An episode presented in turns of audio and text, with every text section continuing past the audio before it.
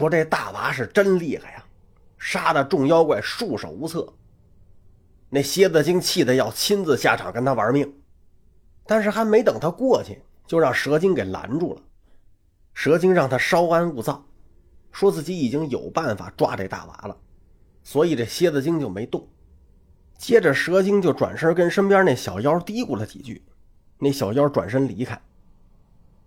这几个动作呀，大娃也都看见了。他原本看见蝎子精想下场，心里边高兴啊。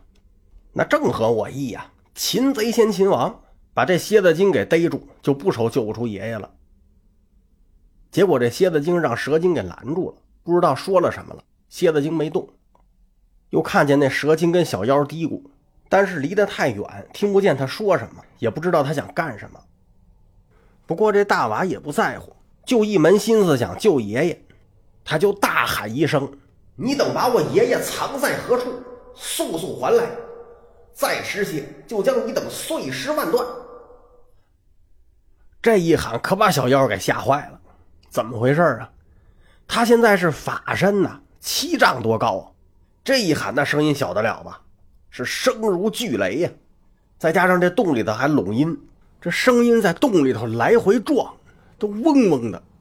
有几个法力低微的小妖啊，给震的是大叫一声啊，吐血而亡。就连这蛇蝎二妖啊，都给震得脑仁疼，群妖是一阵大乱。蛇精一看不好，赶紧大喊一声，镇住场子：“不要乱！再有惊慌逃窜者，斩！”哎，这下真管用，这些妖怪立刻就不乱了。再看这蛇精对大娃一笑：“我知道你是天神下凡，本领高强，也不敢阻挡你祖孙相见。”但奈何你爷爷吃了几杯酒，已然沉醉，不可扰之。大娃一听你胡说，要真的只是酒醉，你为何阻挡我多时？就听蛇精说，《道德经》上说呀：“天下皆知美之为美，斯恶已；皆知善之为善，斯不善。”现在世人都以为你等兄弟呀乃是无敌神人，所以我们才都不相信，要试探一番。那么这《道德经》里这两句话是什么意思呢？就是说，天下的人都认为美好的东西是美好的时候啊，这就变成丑恶的了；都认为善良的东西是善良的时候，这就不再是善良了。为什么会这样呢？这是因为当天下的人都认为某一件事物是美的，就都挖空心思去追求的时候，丑恶就诞生了。蛇精是拿这两句话去做掩饰。他说：“他阻止大娃救爷爷，只是试探世间传言是否真实，好让大娃放松警惕。这大娃呀，还就信以为真了。他有点不耐烦了，且休聒噪，快将我爷爷送出来，饶你死罪。”蛇精笑了笑：“我方才已经说他老人家吃醉了，如何能自己走出来呀？必须得你跟我一起去找他。”说着，他就往洞里边走，且随我来。大娃一听，念动咒语，收了法身，也跟着蛇精往里走。俩人往里走了有二三里，前头突然噌就窜出一个身影来。这身影大喝一声：“呀，庶子休得猖狂，我来复仇矣！”就见这人抡着两柄大斧子拦住去路。大娃一看呢，原来是被打跑那蜈蚣元帅。蛇精就解释。此路向来由元帅把守，他虽然战不过你，但是看守此路却是他的职守。你得再次把他打败，我们才能过去。大娃也没答话，迈步上前是大战蜈蚣精。俩人打了二十个回合，这蜈蚣精还是打不过他呀，虚晃一招，滋溜跑了。俩人接着往前走，走了又没多远呢，就见左将军那个巨眼蟾蜍怪飞奔过来，骂道。为国是我受辱，杀之方可解恨。蛇精又说：“此地归左将军管辖。”大娃就上前把他打跑。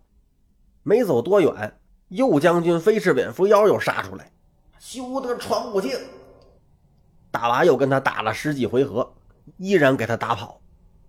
再往前走啊，又有五六个黄蜂精拦路。声言要与众兄弟和蜂王报仇，就是大门口大娃打死那个。总之后边又来了好几波，都是各式各样的理由，但是都挨个被大娃给打跑。打完了这么多波妖怪啊，这大娃的体力也是大幅的下降，觉着累了，又往前走了有一二里。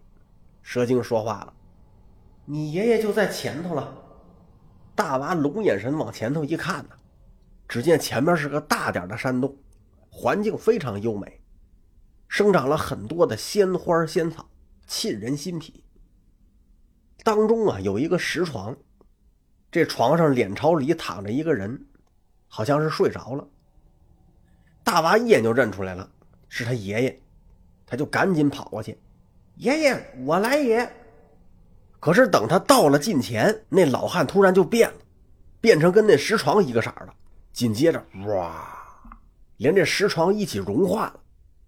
再一看呢，整个洞都变样了，那些鲜花鲜草都没了。大娃是大吃一惊，他抬头一看，只见洞壁上出现两个篆书大字“苏檀”。